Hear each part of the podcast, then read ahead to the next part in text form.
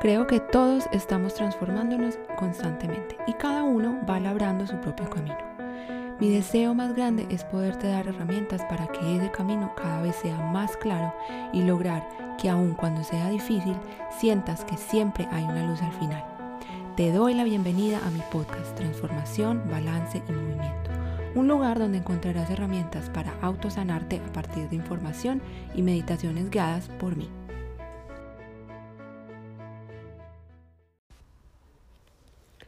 Hola a todos y bienvenidos una vez más a mi podcast Transformación, Balance y Movimiento. Les cuento que hoy tengo una invitada que adoro y eh, tiene una historia muy bonita que nos va a contar. Ella es Sasha Ferrer. Em, Sasha es una persona que se dedica al kitesurf y además eh, trabaja planeando viajes por todo el Caribe, eh, viajes de kitesurf.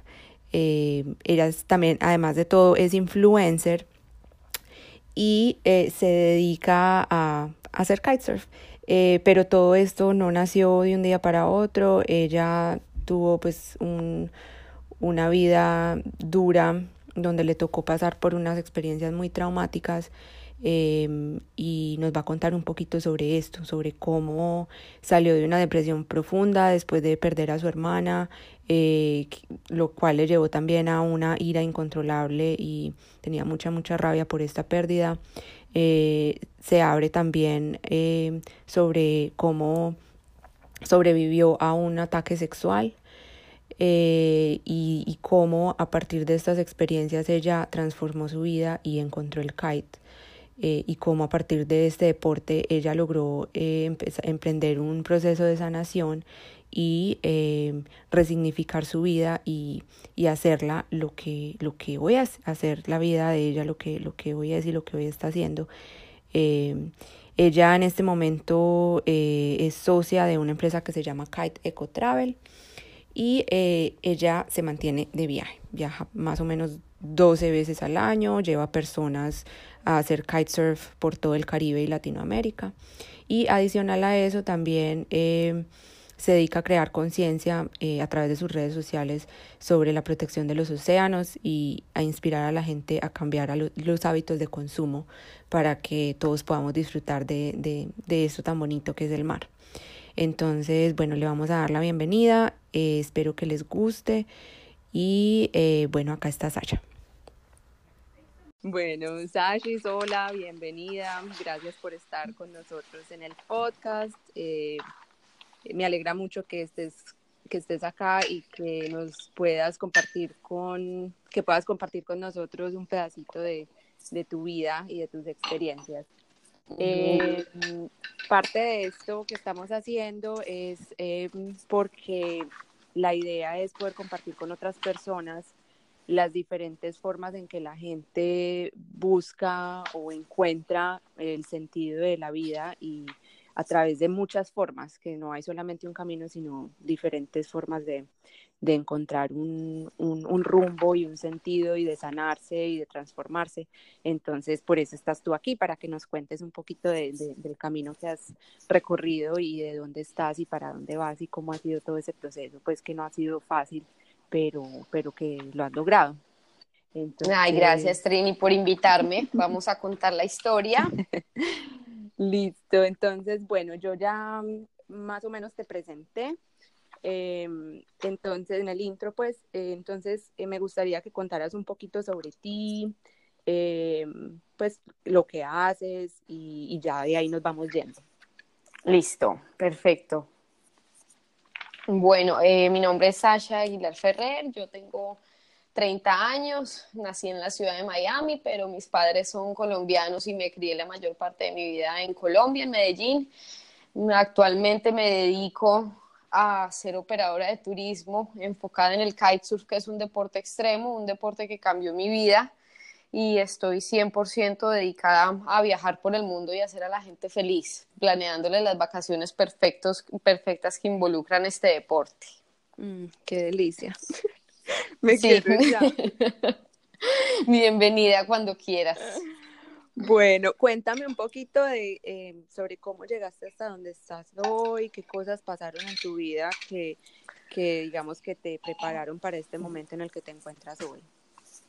Bueno, yo trabajo desde muy, muy pequeña. Eh, mis padres me enseñaron mucho a trabajar. Nunca tuve una carrera universitaria estable porque siempre estaba en la búsqueda pues de, de organizarme económicamente, entonces salía de un trabajo, me metía en otro, me echaban, volvían así. Hice un trabajo de calle increíble, eh, estudié tres carreras universitarias, pero ninguna la terminé. Y eh, una vez encontré la pasión que es el kitesurf, eh, lo encontré pues por, por mi hermanita, tengo una hermanita que falleció hace cinco años y después como de ese suceso eh, me encontraba un poco perdida y una persona me presentó este deporte y después de eso prácticamente pues ya mi vida cambió y entendí que todo lo que había trabajado en los diferentes ambientes, en, en todo lo que desarrollé a lo largo de mis 10 años, 10, 15 años, me estaba preparando era para dedicarme a esto. Ok. Y eh, cuéntanos, pues, un poquito, si quieres, pues, como ahondar un poquito en, en la experiencia paso a paso me dices que te sentías un poquito perdida, que no tenías como, como rumbo, porque también eh, pasaste de varias ciudades, viviste en varios países, entonces nos puedes contar un poquito más cómo fue ese proceso de, de, de, pasar, pues como que no sé qué hacer, no sé para dónde va mi vida, a empezar a encontrar esta pasión y, y ya como tomar un rumbo y llegar hasta donde estás. Exactamente, yo, yo he viajado mucho, eh, también desde pequeña por, con mi familia, ya después me quise ir de mi casa eh, en una temprana edad porque quería conocer el mundo, quería viajar, estuve viviendo en Estados Unidos, estuve en México, estuve en Argentina, estuve en Venezuela, estuve en diferentes lugares, entonces nunca tuve como una estabilidad, como el lugar perfecto, así, eh, colegio, universidad, no, no, eso, ese no fue mi caso. Entonces, eh, al ser independiente tan temprano, en algún momento viví con mi hermanita y, intenté educarla, intenté enseñarle muchas cosas, eh, tuve ciertas responsabilidades pues con ella que sentía que me correspondían y, eso me, fue como preparando. Ya después, eh, ella con un accidente de tránsito, eh, fallece y me encuentro completamente perdida, pues porque vivía con ella, nos llevábamos 11 meses de diferencia, éramos como las, las mejores amigas en muchos aspectos, entonces se me desequilibra el mundo literalmente, o sea, me encuentro súper, súper, súper perdida. Eh, mis padres son separados, eh, uno vivía en un lugar, mi mamá en otro lugar, mi hermanita en otro lugar, entonces es como en un momento en que, en que me quitan a, a, a, mi hermana y, y, empiezo como a desorientarme, como que no le encuentro sentido en mi vida y eh, en, en, medio, en, medio, de eso empiezo que a rumbear más, que a salir más, que la fiesta, que no sé qué, hasta que ya Em, después, más o menos al año y medio, a los dos años, eh, me, me, presentan el deporte en el Cabo de la Vela, me dicen que me van a regalar un curso de kite en el Cabo de la Vela, no sabía dónde era, empezando por ahí, no sabía que iba a dormir en Chinchorro, no sabía que iba a ir a un lugar a conocer eh, gente de La Guajira, o sea, fue una experiencia increíble el curso, el curso es súper exigente, es eh, estar en el agua ocho horas con el sol, con viento, con condiciones súper extremas de sol, entonces ya después de eso ya fue prácticamente un clic, entonces ahí entendí que, que, de pronto no hubiera llegado a eso sin el fallecimiento de mi hermanita y lo tomé como una señal de Dios y me fui de, sin, sin pensarlo, o sea, dije, esto va a ser lo mío y me voy a ir y me voy a ir yendo, voy a empezar a seguir las señales y pues acá estoy. Antes de que entremos en, en, esa parte que me parece súper bonita de, de tú decir, bueno, esto es lo mío y esto es lo que yo quiero hacer y esto es lo que a mí me llama, pues que yo lo tomo como una señal y, y me voy a ir con esto. Cuéntame antes, porque me imagino que pues no fue fácil, o sea, no fue como así tan, digamos que tan lineal como tú lo cuentas, que bueno, eh, se murió mi hermana y después entonces ya yo estuve perdida, rumbié por unos días y después me fui y me encontré con esto, o sea, cuéntame más o menos cómo fue, o sea, qué, qué hiciste, qué hiciste antes de, o sea, qué, que hiciste, no sé, terapia, hiciste de pronto, ¿qué hiciste en ese momento que te sentías perdida y que de pronto con lo que te, te, chocaste dijiste, no, esto no es lo mío y que de pronto te hacía frustrar o eso pasó o no pasó? Pues, claro, claro que sí. Eh, yo estaba en la universidad también, estaba estudiando publicidad y mercadeo, es con la carrera que me he sentido como más identificada, pero Em, además de eso, me, o sea, mi temperamento cambió completamente, me volví súper agresiva. Gracias a Dios en ese momento tenía un trabajo, yo trabajaba en una empresa que se llama Milk Luminance y, em, y, la, y, la, persona que era mi jefe y su esposa me prácticamente como que me acogieron con un cariño en esos momentos y entendieron todo el proceso por el que iba a pasar y eh, me estuvieron apoyando 100%. Entonces, por el, en la etapa laboral estuve siempre súper organizada. Sin embargo, en la parte ya emocional y personal, eh, me volví una persona súper agresiva. Eh, todo el mundo me decía, no, pues ve a un psicólogo. Entonces, claro, iba a un psicólogo. Entonces, bueno, vamos a hacer una, un capítulo de todo lo que viviste. Y yo, mira, o sea, yo quiero es eh, como pasar por lo que acabo de sentir, yo no quiero volver a pintar eso, entonces eh, no, no era el camino, eh, me volvía más agresiva, incluso un novio que tenía me, me, terminó porque claro, ya después de un año él no, no aguantó y me dijo, mira, no, no, puedo con tu agresividad, entonces ahí me, me metí a un curso también de manejo de ira que, involucraba el tema de respiración, de yoga, de meditación, de, de, varias cosas que aunque me ayudaron, yo sabía que yo no iba a cambiar de, la noche a la mañana. Claro. Eh, eso fue, eso fue lo más impresionante, ver cómo a uno nunca en la vida le enseñan como las etapas de un duelo ni por lo que uno va a pasar. Entonces cada vez me impresionaba más y me fui quedando sola. Claro, mis amigos empezaban a alejar. Eh, claro, pues quién quería estar con una persona histérica, grosera, maleducada.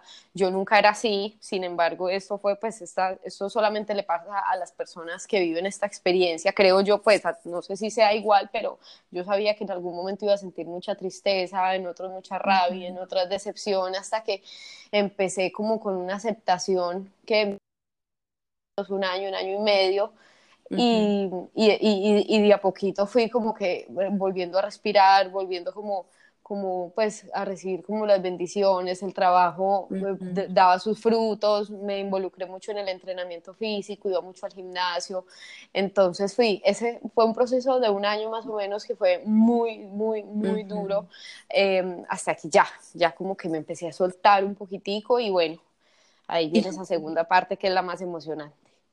y cuéntame cómo, cómo hiciste, pues porque suena pues según lo que cuentas, que te metiste mucho en la parte física, o sea, mucho, mucho en la parte de, hacer ejercicio, eh, de cómo mm. empezarte a cuidar. Eh, cuéntame un poquito cómo, cómo hiciste para que eso te ayudara a, salir de ese proceso de duelo en el que estabas metida y como en ese momento de que te sentías tan perdida. Mm, mira, yo, yo siempre, o sea, yo he amado el mar toda mi vida, pero viví en Medellín, o sea, y en Medellín mar no hay, entonces necesitaba como que un momento de mi, de mi día a día para poder liberar como energía, rabia, tristeza, eh, lo que fuera, entonces eh, me tomé mucho más en serio el, el gimnasio y me iba todos los días, todos los días tenía que entrenar, eh, si, no, si, no, iba al gimnasio entonces salía, em, caminaba en la montaña, o sea, todo, todo, todo se empezó a centrar como en el deporte y pues gracias a Dios ya empieza a tener, a, a, tener más conocimiento acerca de la alimentación, eh, a cómo comer uno mejor, a sentirse mejor, porque, pues, claro, si uno está bien por dentro, pues nutricionalmente yo creo que eso también le ayuda a uno como a sentirse como con, con más energía, entonces em, empecé, empecé como todo ese proceso y pues el gimnasio, la verdad, o sea, me encantaba, si me podía ir toda una mañana para allá o todo un domingo, todo un sábado, hacía clase de taekwondo, spinning, pesas, todo, todo, todo, y, y eso me ayudó también también, bastante. O sea, como que te metiste pues en, en, el movimiento físico literal, o sea. Sí, deportivo, sí. Ok, y entonces ya después saliste de esto y ya fue que te llegó del cielo lo de kitesurf que te invitaron a esta clase y te fuiste para La Guajira. Prácticamente fue del cielo. Yo me acuerdo que me fui para, para Cartagena eran, eran las fiestas de, de, noviembre, el, reinado, y yo me fui ese fin de semana y me reencontré con un amigo que no veía hace muchísimos años y me preguntó como que qué iba a ser el próximo puente, porque son dos puentes seguidos, y yo le dije, yo vuelvo para Cholón, o sea, yo no salía de Cholón, de Cartagena, de rumbear, me dijo, no, nos vamos a ir para el Cabo de la Vela, te voy a regalar el curso de kite, y ahí tuve como que unos microsegundos para pensar como en tomar esa decisión, como que esto, esto no está pasando porque sí, eh, ¿qué hago? Me vengo para Cholón, me voy para La Guajira y tomé la decisión de irme para La Guajira. y, y, prácticamente fue un, un, encuentro de emociones, fue la experiencia más increíble por la que pasé. Así fue, así fue. Y bueno, y tú dices que hubo un momento de, después de tener pues como todo ese duelo y toda esa negación y toda esa rabia que viene pues como después de perder una, persona querida y sobre todo pues de esa forma tan súbita, que tú dices que tú en algún momento te sentiste ya, o sea, como una aceptación impresionante, como que se te abrió el corazón y tú dijiste, o sea, ya, lo acepto. ¿Me cuentas un poquito al respecto? O sea, ¿cómo te sentías? Eh, ¿Qué fue lo que, que, que tú crees que como que te llevó a ese momento? Pues yo creo que uno empezar a, estudiar un poquito el, el, tema de los duelos, eh, porque, porque como te dije, nadie le enseña a uno cómo vivir esos momentos. Entonces, simplemente, bueno, también creo que hay una diferencia entre cuando una persona ya está muy adulta y que es el proceso de la vida, que a uno le dicen, mira, tus abuelitos van a morir, tus padres van a morir, y uno ya dentro de todo tiene como esa preparación. Pero cuando te arrebatan a una persona desde cero, ahí no hay preparación, no hay despedida, no hay, y te dice el mejor momento de tu vida, no. Entonces, uno se queda muchísimo tiempo dándose látigo pensando en cómo lo pude haber hecho mejor, o sea, cómo le pude haber enseñado mejor, cómo pude haber sido mejor hermana. Y eso, entre más uno piensa eso, más largo se le va a uno como aceptar en que lo que fue fue y, y nada te va a hacer cambiar eso.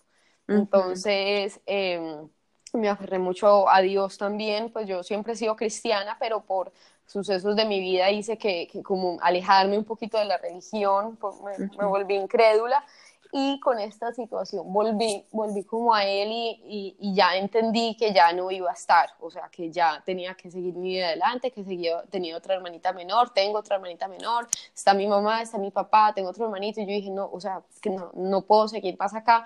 Y fue como así, de un momento a otro, aunque a veces, obviamente, pues la recuerdo y todo, ya como que tomo la decisión de tomar de hacer un cambio de giro como en actitudes, en, en, ser más receptiva, en ser más consciente de lo que digo, si estoy tratando de ser grosera, entonces pensar en, en, no hacer eso porque si no me iba a quedar completamente solo. Entonces es, es, así, es como entender que lo que pasó ya pasó y en qué puedo hacer mejor para, pues, para dar ejemplo, para, para cambiarle como que toda la energía a mi vida que estaba pasando en ese momento. Qué bueno, gracias Achis por, por, por compartir esto. bueno, eh, que hay alguna otra experiencia que tú digas, pues como que te abrió los ojos o te haya hecho ver, ver tu vida de otra manera. Sí, eh, tuve otra experiencia que, que sí tuvo que ver mucho con lo que soy ahora, que fue un abuso sexual. Hace, hace, van a ser ocho años aproximadamente en Medellín que, son esas cosas que te pasan que, que, nunca, que uno las ve en televisión, en ciencia ficción, en películas de suspenso, y tú dices, no, esto a mí jamás me va a pasar, o sea, una niña normal trabajando, pues no.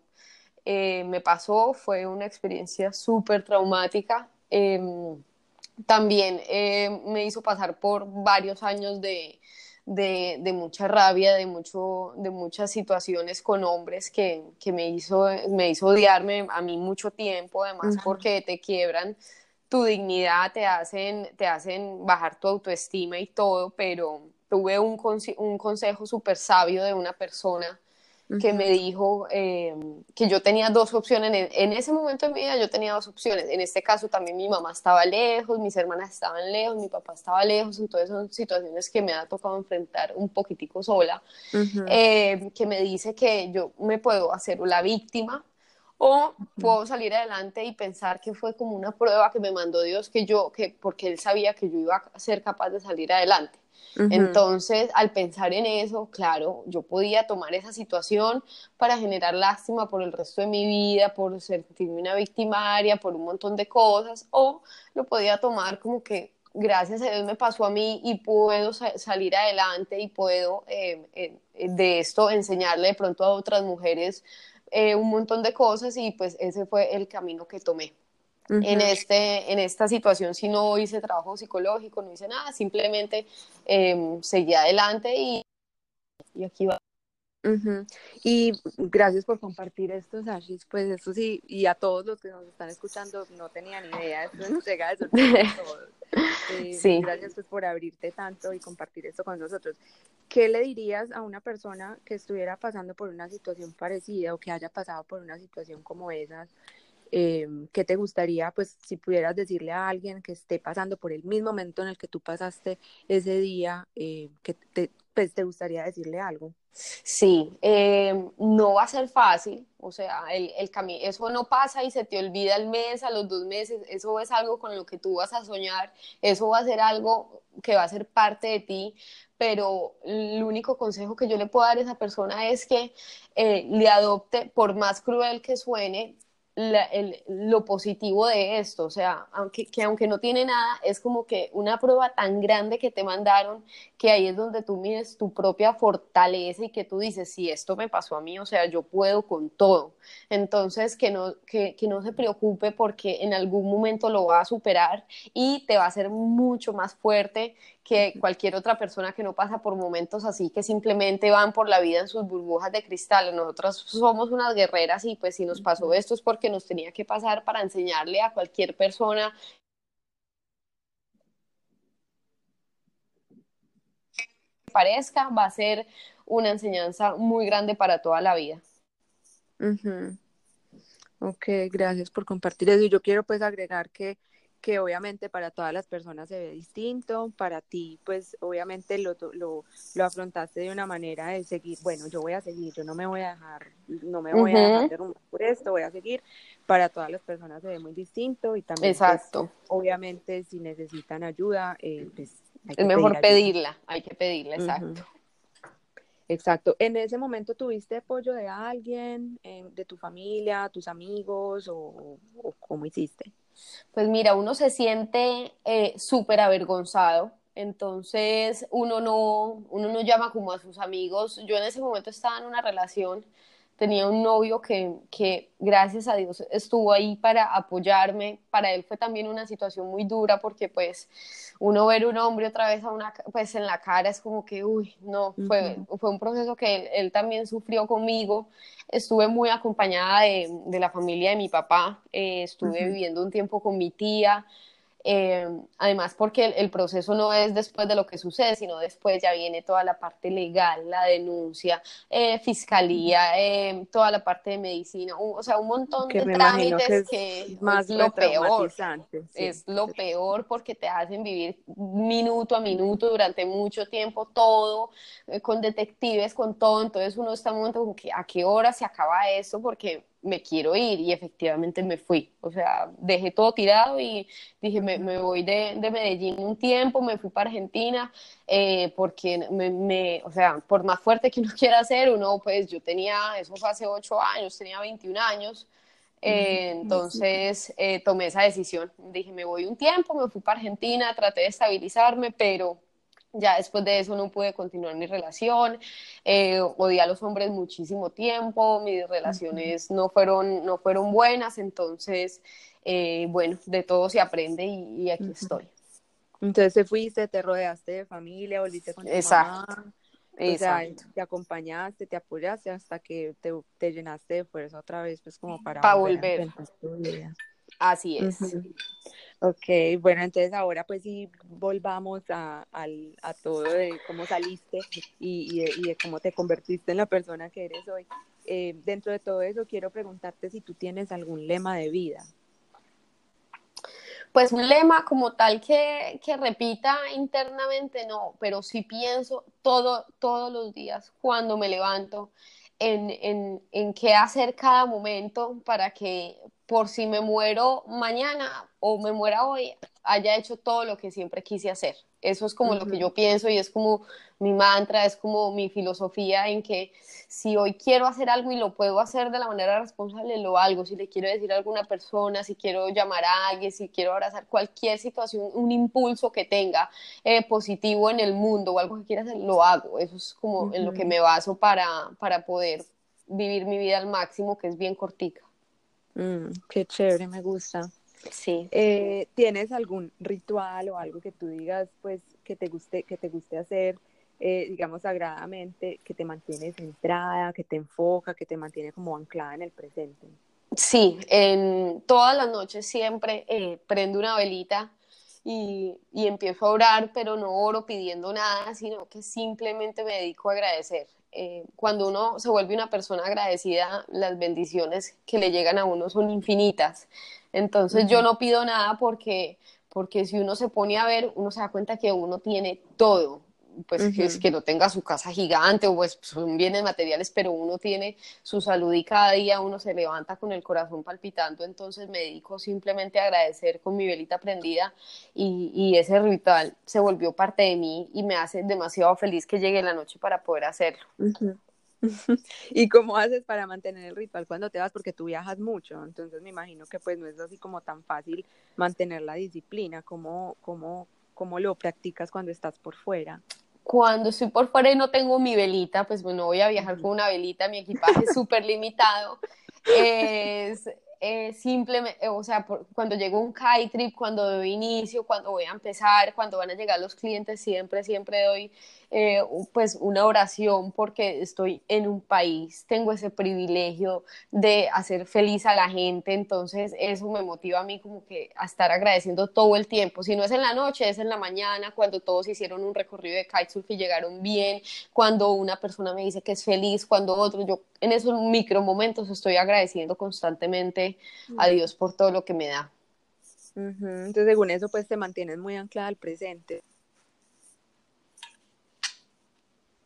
Aló. Hola. Hola. Perdón, que me ha entrado una llamada. Que suena como que tú te mantienes eh, como, como muy anclada en el presente y eso te permite pues como darte cuenta de esos micromomentos de, de, de, para poder agradecer. Cuando estoy en los sky trips, sí. Eh, pero cuando estoy, por ejemplo, en mi casa, en un día a día que no estoy viajando, eh, me pasa lo contrario. Aunque quisiera estar más en el presente, estoy siempre planeando lo que, está, lo que va a pasar el próximo año, por ejemplo, o estoy planeando el próximo kite trip para que todo salga bien. Entonces, por eso mi ritual en la nochecita es lo que me, me, me, organiza y me hace pensar como en el día a día. Pero en, un, en un kite trip sí estoy súper presente porque estoy disfrutando cada momento, porque uno no sabe pues cuándo va a volver a estar acá. Pero cuando estoy en mi oficina normal, pues sin viajar, estoy, si estoy es planeando, planeando, soñando, soñando, soñando. qué rico. Y me imagino pues que también por parte del deporte, o sea, yo te tengo que decir que yo eh, lo intenté, en algún momento estuve en clases acá en Seattle y me pareció súper difícil, o sea, súper difícil, pero una cosa que me pareció súper buena y es que eso lo mantiene a uno súper en el presente, o sea, vos no tenés tiempo de pensar en absolutamente nada, porque pensás y chao. Y, chao. sí, es un deporte eh, súper exigente, sí, sí te pareció, obviamente hay personas que eh, le cogen más fácil el tiro, otras que no, pero es un deporte que es para todo el mundo, o sea, yo he visto a gente súper adulta aprendiendo, niños, o sea, es un deporte para todas las edades, pero no nos olvidemos que es un deporte extremo, entonces em, es, es, es, con el mar o con ríos, con lagos, o sea, dependemos de la madre naturaleza para poder practicar ese deporte, que es lo que más me gusta, que sea un deporte limpio con el ecosistema. Entonces, eh, tiene que estar uno enfocado en el presente porque cualquier imprudencia que cometas, eh, cualquier cosa puede afectar tu seguridad. Entonces, sí te hace estar concentrado en la ola que vas a coger, en hacia dónde vas, en si hay piedras, en cómo esquivarlas, todo eso, o sea, te hace estar ahí todo el tiempo súper, súper presente. Sí, es como un, un, un, mini ritual de meditación, porque sí, o sea, te hace estar ahí. Exacto, sí, total. Qué bueno, sí, a mí me pareció delicioso. Lo cambié por, por windsurf porque me parece más fácil. Ay, y yo empecé al revés. Yo hice windsurf primero, pero más chiquitica y ya después hice kite. Pero bueno, los dos son con el viento, entonces son una cosa increíble. es una delicia. Bueno, cuéntame, Sashi, ¿qué, ¿cómo haces? Pues porque me imagino que todo el tiempo estás como en, o sea, go, go, go. O sea, todo el tiempo estás planeando, todo el tiempo estás de salida. Eh, ¿Cómo haces para cuidar de ti misma? ¿Cómo haces para, para centrarte cuando tienes mucho estrés? Porque me imagino que pues a pesar de que tú estás viajando y todo el mundo te ve en Instagram divina y pasando delicioso, me imagino que también tiene pues cierto grado de estrés, porque igual es un trabajo. Entonces, ¿cómo haces para manejar ese estrés y para cuidarte en esos momentos? Tengo como, como varias cositas, eh, aunque no soy la más, o sea, como la más eh, intensa con este, este tema, trato de, por ejemplo, si estoy fuera de temporada de, de entrenar, de hacer ejercicio, de, pues así sea que libere toda esa energía que tengo es como uno de mis rituales favoritos, pues aquí en Barranquilla ir a entrenar. Además, si por ejemplo mi oficina es en mi propia casa, entonces pasa que claro, mi esposo llega de trabajar y él quiere llegar a su casa y a mí a veces me entran las crisis de salir de mi casa. claro. Entonces aquí en Barranquilla hay como varios lugares en que puedo irme como con, con unas cervecitas, con un vinito, con lo que sea y decirle, ay amor, acompáñame un ratico afuera, nos vamos con Kira, ver el mar, escuchar el mar. Em, esos son más que todo mis rituales, más que rituales de belleza, de cuidados y de todo eso, porque no, no los tengo, o sea, no tengo como mi, para cuidarme así, hijo de puchi, súper extremo, no, una buena alimentación, me encanta cuidarme con la comida, para el fin de semana comer lo que yo quiera, porque tampoco me limito con nada, me encanta tomarme mis vinos, entonces creo que si uno es consciente de tener una buena alimentación, de un buen deporte, de hacer ejercicio, de, de separar y sacar momentos para, para conectarte como con la naturaleza, e, esos son mis rituales. Bueno, si tú pudieras, eh, esto es como pura pregunta de reina. Ajá. sí, eh, si por ejemplo yo te dijera, ve a la Sasha de hace cinco años em, y le, para darle un consejo, eh, ¿qué consejo le darías? Y cuéntanos un poquito en qué, en, o sea, en qué estaba la Sasha de hace cinco años.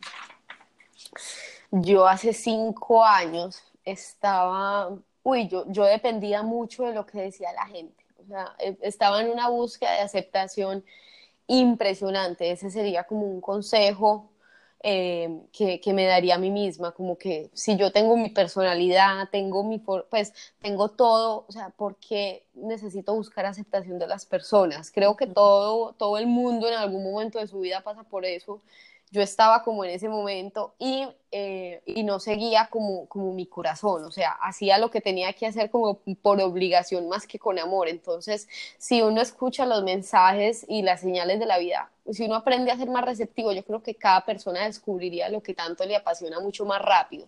Yo me bloqueaba porque yo decía, yo necesito un sueldo, necesito mi quincena, necesito que me entre la plata y aunque amaba mi trabajo y he amado cada trabajo que he realizado, eh, si hubiera, ese sería mi consejo, como que escuchar más, más mi corazón y, y, dejar de, de pensar en, en, lo que la gente cree de mí. ¿Y cómo, cómo, cómo se veía eso? O sea, ¿cómo tratabas de, de, de conseguir aceptación de los demás? Pues la verdad de varias maneras. Uno siempre eh, que, ay, hay una fiesta, eh, no hay que ir a la fiesta, pues porque como va a ir todo el mundo, entonces uno necesita estar ahí, pues como, viéndolo, ¿cierto? Estando como con la gente no, que salió entonces con las amigas, que vamos a ver la última colección, no sé qué, vamos a comprarla. Entonces, claro, uno como no compra pues con las amigas. O sea, son, son, son actos súper infantiles, pero uno no los ve así en ese momento. Entonces uno siempre quiere estar a la moda como con las amigas, quiere estar en los mejores lugares, en las mejores fiestas, en los mejores viajes. Y eso uno no se da cuenta sino hasta que ya uno le deja de importar porque uno ya creo que maduró.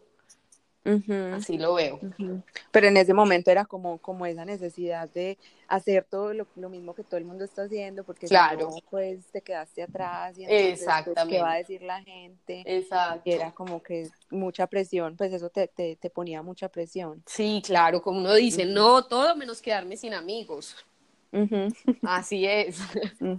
Y hoy en día, ¿cómo ves eso? O sea, de, ¿cómo, ¿cómo es volver en perspectiva y verte cinco años atrás y mirar momento y ver como todo lo que, ha, lo que ha pasado y lo que has hecho?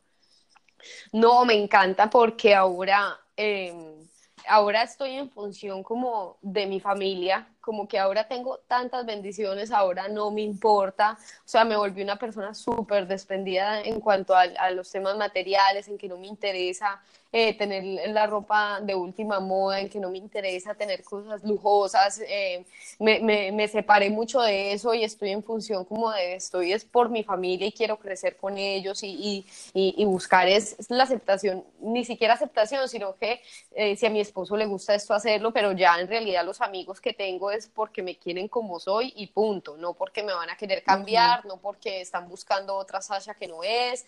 Entonces, así estoy, ya, ya me identifiqué con eso y, y ya tengo mi personalidad súper definida y la persona que quiera estar conmigo así súper bien, la que no, en algún otro momento coincidiremos y si no, pues no importa.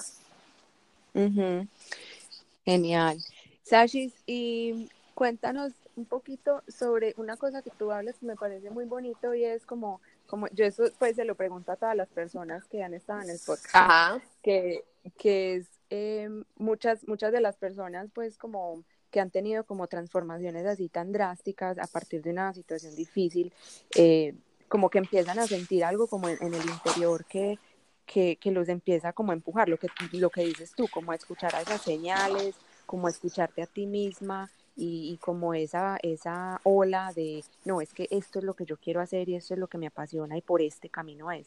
Cuéntame un poquito cómo, se, cómo, cómo sabías tú o cómo tenías tú la confianza de, de dar los pasos que, que, a pesar de que te daban un poquito de susto, tú decías, no, pero para la porra, ¿qué importa? Hagamos. Pues mira, fue súper chistoso porque esto implica eh, también como varias personas. Eh, yo, yo sola no lo logré, o sea, la verdad no, no fue sola, pero sí fue personas estratégicas que creo que Dios me fue presentando que fueron las que me ayudaron como cada vez a tomar las decisiones. Eh, uh -huh. Por ejemplo, cuando terminé el curso de, de, de kite en La Guajira, me tocó esperar un tiempo porque había que comprar el equipo, el equipo es costoso, en Medellín no se hace, entonces me tocaba irme para Calima, que queda bien lejos de Medellín, como a seis horas en carro, me tocaba eh, hacer un montón de sacrificios, pero en ese momento no lo veía así. Entonces yo terminaba la oficina los viernes a las 6 de la tarde, me iba para la terminal, cogía bus, me tocaba bajarme en bus, en Buga, perdón, me tocaba coger otro bus para el Darién, el Darién un mototaxi para el lago, ahí me tocaba, o sea, pagar profesor, me tocaba pagar alquiler de equipos, pagar hospedaje, o sea, yo ahí toda la plata de mi trabajo, o sea, ahí me empecé a desprender, por ejemplo, como de que ya no hay viernes peluquería, ya no hay compras de ropa, ya no hay tanta fiesta, entonces eh, fue, fue, como que todo eso y me encantaba hacerlo, entonces no era como que, uy, es una obligación ir al lago, no, entonces mi fin de semana o cada 15 días se empezó a transformar en eso. Eh, uh -huh. ¿En qué momento empecé a sentir que, que eso era lo que me iba a dedicar? Una vez estaba con el jefe mío de la empresa de iluminación y yo no paraba de Calima, de organizar a San Andrés, eh, de volver al Cabo, entonces él me dijo, Sashis, cuidado que cuando, cuando vuelvas a la realidad, o sea, te va a dar muy duro, o sea, porque claro, él, él veía que ya mi mundo estaba empezando a girar como en torno al kitesurf, entonces cuando él me dice eso, cuando, cuando vuelva a la realidad, yo, pero, yo, pero entonces, ¿qué pasa si esta es mi nueva realidad? O sea, ¿qué pasa uh -huh. si, si, si yo quiero seguir viviendo esto y no, y no esta realidad que pues es la de él y no la mía? Y ahí Dios uh -huh. me puso una personita en el lago Calima, que es mi socia actual, ella es Adriana Espinosa, y la conocí, ella es venezolana, y ella es la, uh -huh. la fundadora y creadora de, de Caeco Travel, y nos conocimos, hicimos como un clic empresarial, más que de amistad, como que, uy, tú haces esto, no, pues yo hago esto, y, pero entonces cuéntame, y, y me empezó a hablar como de lo que hacía, y yo no lo podía creer, entonces, bueno, empezamos a hablar, empezamos a hablar y una vez me dijo como que pues si quieres venir un día a Bogotá, te muestro lo que hago. Y en una de esas eh, tuve como un pequeño conflicto con mi jefe y renuncié uh -huh. sin pensar, o sea, pues como que tengo un plan B, me voy a ganar esto, no, como que, pues si Adri me dijo que fuera, entonces a esas son las señales a las que yo me refiero, como ser más receptiva, como que, sí, porque conocí a esta persona que se dedica a esto, o sea, yo amo viajar, amo, amo como que todo este deporte, como que, ¿será que voy? Entonces lo hice sin pensar. Y esas fueron las señales a las que yo me refiero, que, que paso a paso, hasta que ya me dedico a eso. Wow. Sí, así fue. Increíble. Bueno, y em, bueno, las personas que no te conocen pues todavía, pero que probablemente lo van a hacer, o pues ya, te conoces mucho, eh, mm, pues tú tienes una página, además pues de, trabajar pues en esta, en esta agencia que se llama Kite Eco Travel. Ajá, sí. Em, además de eso, eres influencer. Ajá. Eh, y, bueno, quiero que nos cuentes un poquito sobre, pues porque yo tengo como digamos una, una relación de amor-odio sí. con los influencers, porque me parece que son personas que tienen tanto poder y que podrían usar como la influencia que tienen para cosas muy buenas. Exacto. Eh, como tú, eh, que me parece que, que, haces pues como siembras conciencia sobre el medio ambiente, a pesar de que eres una persona pues supremamente bonita, con un cuerpazo y, una vida súper, súper bonita, también se me hace que eres muy cruda, o sea, como que tienes, traes mucha realidad a la, a, la cuenta y eso me parece muy bonito, pues que no es solamente como que, ay, esta vida perfecta y, y, lo que tengo y miren lo que hago y, como que no hay, no hay lucha, sino que también hay como mucha realidad. Exacto. Entonces, eso es como lo que me gusta pues de, de, de cómo manejas tú las, las redes, pero entonces Cuéntame un poquito sobre, sobre cómo ha sido tu experiencia como influencer, cómo empezaste, qué ha sido fácil, difícil, pues como cuéntanos un poquito la vida detrás de, del perfil. De influencia. Bueno, em, yo no, o sea, yo no, yo no empecé y yo dije, voy a hacer un curso para ser influencer y me voy a dedicar a esto. No, en realidad todo empezó porque cuando empecé a hacer kite, eh, yo, yo tenía otro perfil de Instagram y, y, como que yo lo miré y empecé a analizar en la persona que me estaba convirtiendo y yo dije, no quiero que absolutamente nada de mi pasado me acompañe, por más cruel que suene, y, y, eso es lo que me, me, hizo llegar a donde estoy, dije, no quiero saber nada de esto, no quiero tener recuerdos, voy a eliminar esa cuenta y voy a abrir una nueva, que no se llamaba tampoco Sasha Kite, eh, nada, se llamaba igual, pero quería que fuera en torno al kitesurf, que era mi pasión en esos momentos. Em, empecé a ser súper intensa, súper juiciosa, como que, como que antes yo publicaba las fotos era de la fiesta donde iba, ahora no, ahora era como del deporte de la mañana, como que fue súper chistoso porque empecé a, a, seguir, a conseguir como seguidores de gente real, pero, pero ya de otro ámbito social, o sea, ya, ya, de, ya de otro tipo de, de parches. Entonces, eso me empezó a gustar, eh, lo, lo, empecé a dejar público y empecé a crear como una comunidad eh, de, de kitesurf aquí en Colombia, pues en Medellín más que todo, y, y yo quería que me vieran como una mujer deportista, kitesurfera, amante de los viajes, amante de la naturaleza, eh, y literalmente es una cuenta que refleja lo que soy, no más. El, el tema, el título de influencer como tal eh, es, es, como una palabra muy fuerte, o sea, a mí no me gusta, por ejemplo, si yo publico una marca como tal, ni siquiera es porque me estén pagando como que un platal, o sea, y, y, y yo vivo de la red social, no, yo no vivo de mi red social, para nada. Eh, aunque en algunas marcas me lucro económicamente, mi vida no depende de Instagram, entonces la empecé a aprovechar para, para comunicar algo súper natural, como que yo no tengo que estar ya todo el tiempo, no tengo que estar arreglada, si estoy despeinada en la playa quemada, me encanta estar despeinada en la playa. Eh, entonces es como motivar eso, uno a mujeres a que practiquen el deporte, Dos, a que la gente eh, aproveche más el tiempo y viaje y se saque esos días de vacaciones y, y, practique un hobby. Eh, ese es mi tipo de influencia. Ya lo de el, la, la, protección de los océanos, todo ese tema ha ido naciendo porque he ido aprendiendo y aunque me gustaría mostrar más, es algo que demanda muchísimo tiempo, que a veces no lo tengo, entonces no soy como tan intensa, como que todo eso, porque de verdad es muchísimo trabajo pero, pero es un Instagram súper real yo literalmente, si no es un, post en Instagram, son los stories de mi día a día normal y, y, yo creo que por eso tengo pues los seguidores que tengo y, y los mantengo y tengo un buen engagement. Saber lo que es, si es en inglés, en español, si es en la playa, todo eso.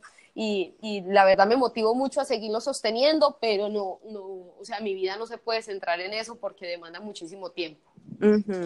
Sí, a mí me parece que pues es como, es un balance, una, una línea muy fina entre, entre pues como manejarlo con, con equilibrio y, sumirse en eso, porque eso se lo va tragando a uno. Demasiado, y eso lo que tú dices de, de que tienes entre como el bien y el mal de los influencers, eh, me parece también súper teso porque efectivamente yo, yo no sigo mucha gente precisamente por eso, porque no estoy de acuerdo con muchísimas cosas. Entonces eh, yo dije, yo voy a transmitir lo único que sé. Si yo estoy en Brasil en este hotel, yo les voy a hablar del hotel en el que estoy. si, si, si, no sé, si conocí este lugar en Barranquilla, se los voy a comentar porque aquí vivo, pero, pero no me gusta dejarme influenciar de, gente que, que, simplemente, o sea, hace unas cosas con las que no estoy de acuerdo y, me parece que la responsabilidad social que tienen con la gente que está creciendo, uno encuentra a los niños ahora desde muy corta edad pegados a celulares, a iPad, me parece una responsabilidad súper tesa. Por eso trato de que, aunque lo disfruto mientras lo hago, que más adelante no se vuelva como una necesidad para mí. Sí. Eh, bueno, eh, ¿qué hay por ejemplo, en, en, tu vida que no, que no sale en, en, las redes sociales? Pues me imagino que es muchísimo, pero hay algo de tu vida que, que te gustaría pues como contarle a la gente que, que, que no ve.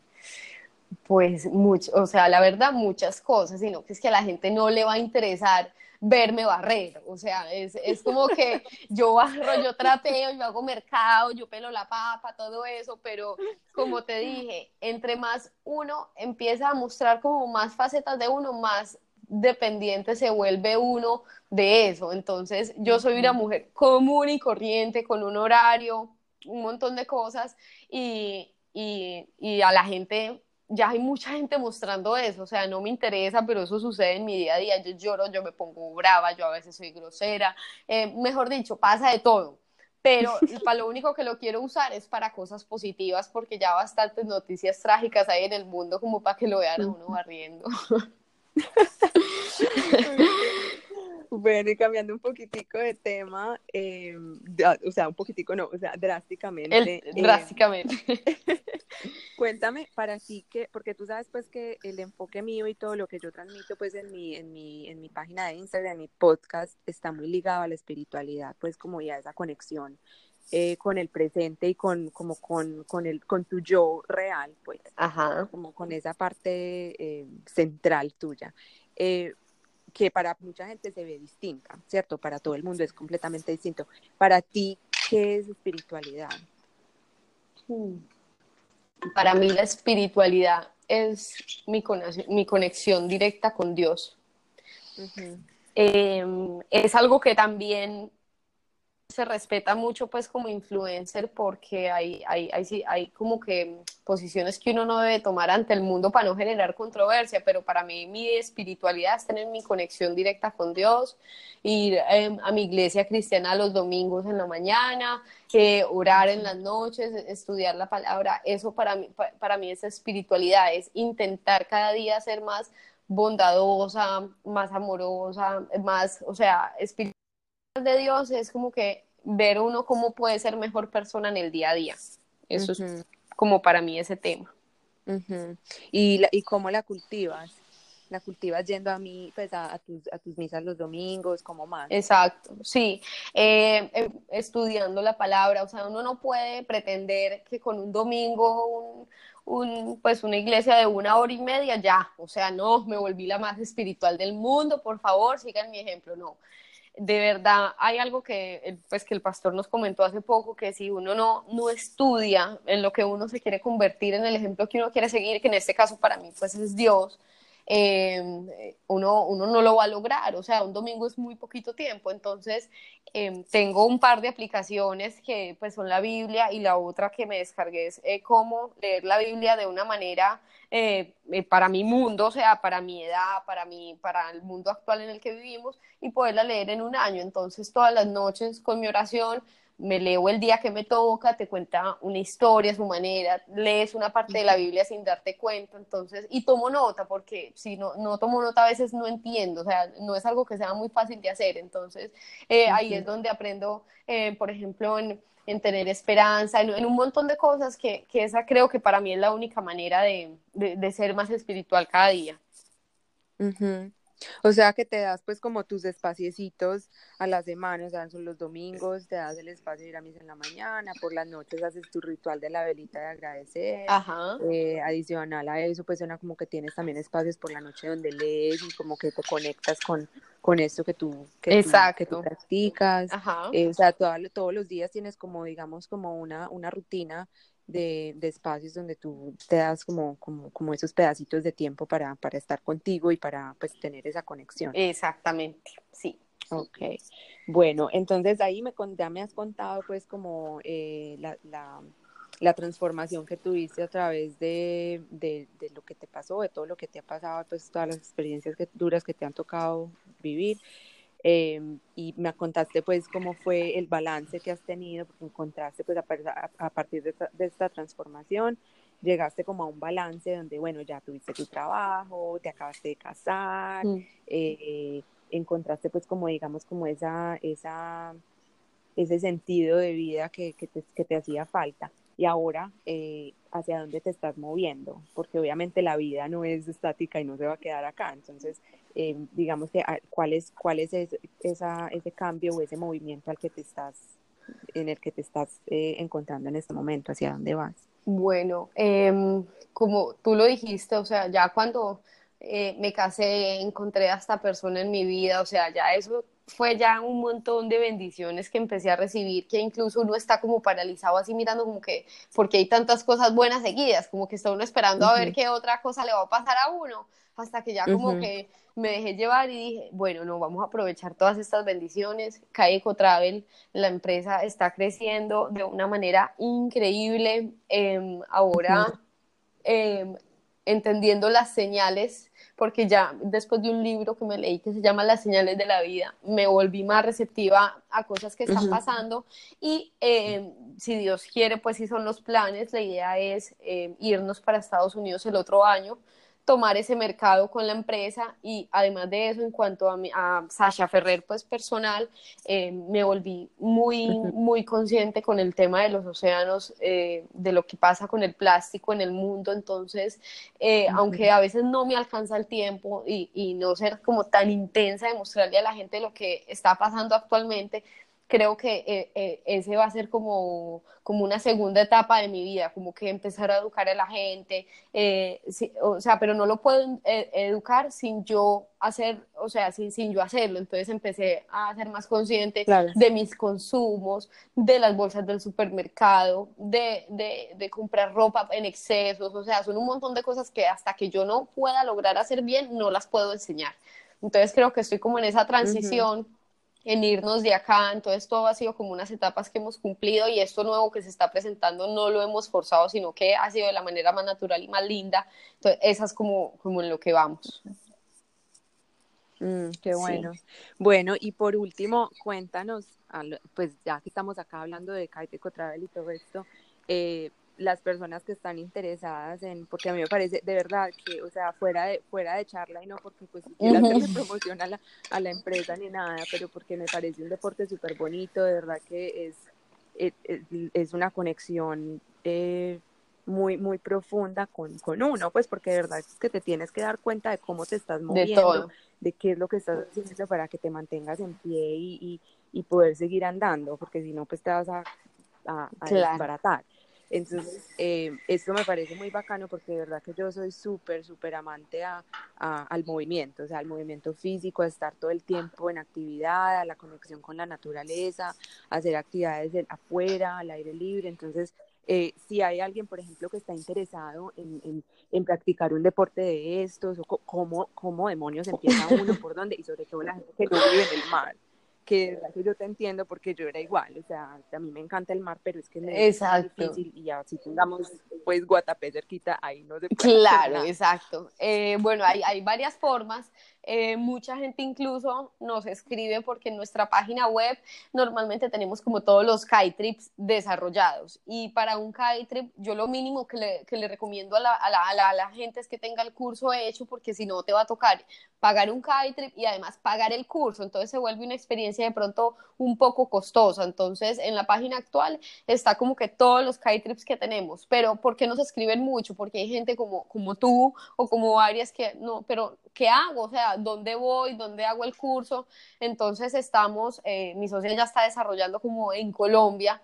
Todos los destinos que hay en Colombia, todo este tema de, los cursos que por el momento lo respondemos personalmente, o sea, me escriben como que quiero aprender qué hago, entonces empieza un, un proceso personal, como que cuéntame dónde vives, cuántos años tienes, qué haces, eh, porque, porque, o sea, hay, hay, eh, tiene que ser así, porque si tú, pues, si vives en Bogotá, que mejor, si vives en Barranquilla, en Cartagena, todo implica. Entonces, en este momento súper personalizado. Me llaman a mi teléfono, todo, y a mí me encanta. O sea, entre más personas empiecen a hacer este deporte, la comunidad es muy linda. Incluso hicimos un campamento ahora para mujeres solamente con Magi y tuvimos la posibilidad de, de abrir una, un área que, que, era para personas que nunca hubieran hecho el curso de kite.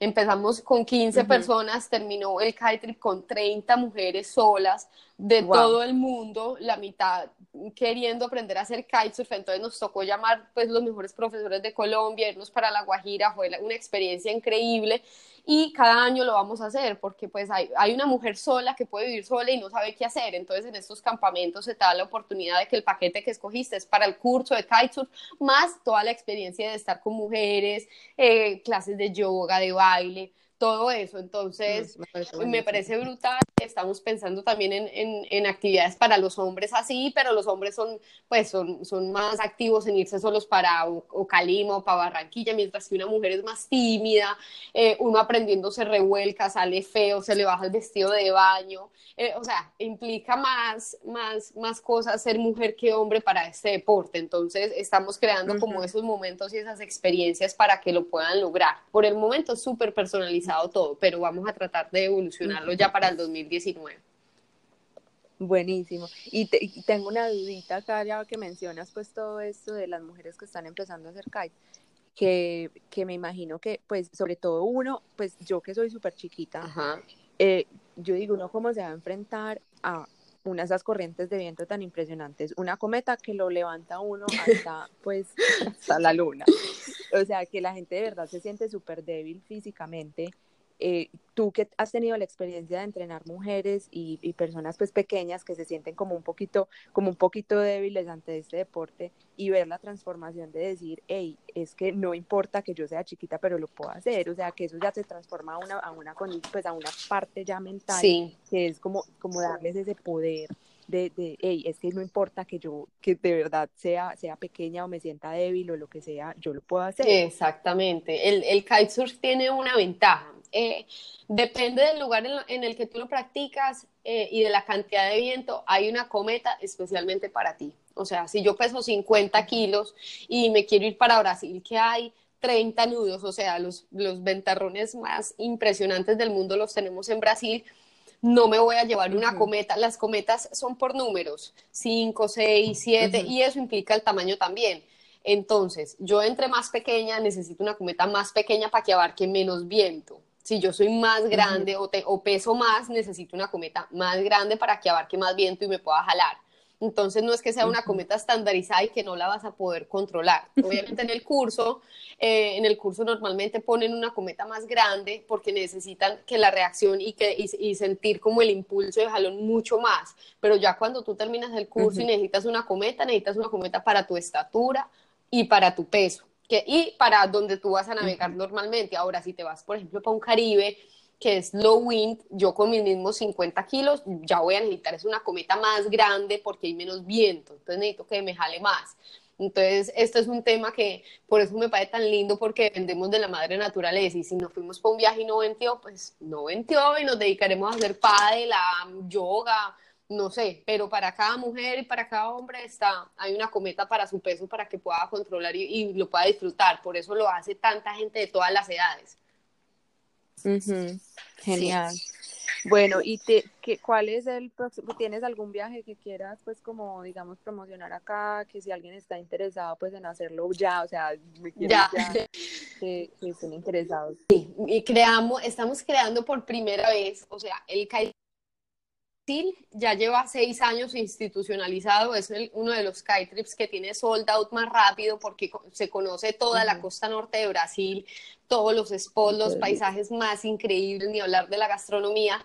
Y, em, y, es de los que más rápido se, se, va. Entonces, mi socio y yo pensamos, porque hay mucha gente que nos lo pide, en un, un trip de un presupuesto más económico eh, para, para abarcar otro tipo de mercado no tiene como todos los plus que un trip normal, pero se puede lograr para gente que no tiene el presupuesto para acompañarnos. Entonces acabamos de crear uno que se llama el Rasta Classic, que es de un presupuesto mucho más bajo para conocer también Brasil, dura ocho días em, y es, es increíble. O sea, para aprender no lo recomiendo porque nos estamos moviendo de spot cada dos días. Entonces conseguir un, un profesor en cada lugar, hay gente que, que se enamora de su profesor y no lo quiere soltar, es súper entendible, pero para personas ya el nivel mínimo o, quieren conocer como esa costa norte de Brasil, es y vamos a abrir por primera vez también en noviembre Holbox en México, que es un destino de aguas ya cristalinas, arena blanca, eh, que en Holbox no hay carros, solamente bicis y carritos de golf. Ese también es nuevo y esperamos pues que sea un éxito, la verdad, porque México nos parece increíble. Eso es los dos que tenemos así encima. Ah, qué bueno, Sashis. Bueno, pues no, ya se nos acabó el tiempo. Te agradezco muchísimo por haber compartido todo esto con nosotros. No, gracias a ti por invitarme. no sé si tienes algo, algo último que quieras decirle a la gente que te está escuchando, algo pues como que les quieras dejar. Ay, que, que no, o sea, que es, es muy difícil Em, alejarse del sistema actual, pero entre más uno se empieza a liberar, más empieza uno a vivir, entonces es como que no pierdan eh, días de su vida eh, simplemente siguiendo el sistema. A veces, aunque por un poquito de miedo queda, es mejor, mejor arriesgarse. Mm, qué lindo. Bueno, Sachis, mil gracias, te mando un abrazo y, bueno. Mil gracias, Trini. Gracias a todos y en especial a Sasha por compartir esta historia con nosotros, por abrir su corazón y, darnos la oportunidad de, de, aprender un poco sobre cómo ella logró sobrellevar eh, todas estas situaciones tan difíciles. Eh, les quería decir que para todas las personas que están escuchando y que han tenido alguna experiencia de violencia sexual, eh, que este proceso es un proceso difícil, que se ve diferente para todo el mundo, eh, puede tomarse, tomar semanas, meses, años, eh, no hay un, un, un, tiempo especificado para, para, para que te sientas mejor. Eh, y también la sanación se ve distinta y empieza en momentos distintos. Así que si eres una persona que tuvo alguna experiencia de este tipo, por favor busca ayuda, sea la ayuda que sea, no necesariamente tiene que ser eh, acompañado de un psicólogo, puedes, puedes ir eh, acompañado de tu familia, de tus amigos, puedes ir a, buscar eh, un sanador, lo que sea que sirva para ti, pero es importante que te apoyes de personas y que sea lo que decidas hacer, también te, eh, te ilustres y aprendas cuáles son las vías eh, para denunciar o para sea lo que quieras hacer en el país donde estás. Eh, estoy completamente abierta si necesitas ayuda para navegar este tema, si necesitas ayuda para encontrar recursos, por favor contáctame, yo te puedo ayudar a encontrar los recursos necesarios, pero por favor busca ayuda, es lo más importante.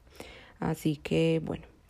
Eh, como siempre, muchas gracias a todos por estar con nosotros y si les gustó este podcast, eh, por favor los invito a que me sigan en mi página de Instagram que es arroba psicología rayita abajo y rayita abajo movimiento y eh, yo ahí estoy compartiendo datos, información, les estoy contando cuando el nuevo podcast sale al aire y respondo dudas y bueno, entonces bueno, estamos en contacto y les mando un abrazo. Gracias por escuchar. Si te gusta este contenido, te invito a que me dejes un comentario en donde sea que escuches tus podcasts y lo compartas con otras personas que creas que te pueden beneficiar. Mantente en contacto conmigo a través de mis redes. Me puedes encontrar en arroba psicología rayita abajo y rayita abajo movimiento, donde te mantendrás al tanto de nueva información y eventos. Gracias por estar aquí compartiendo conmigo y nos vemos en el próximo episodio.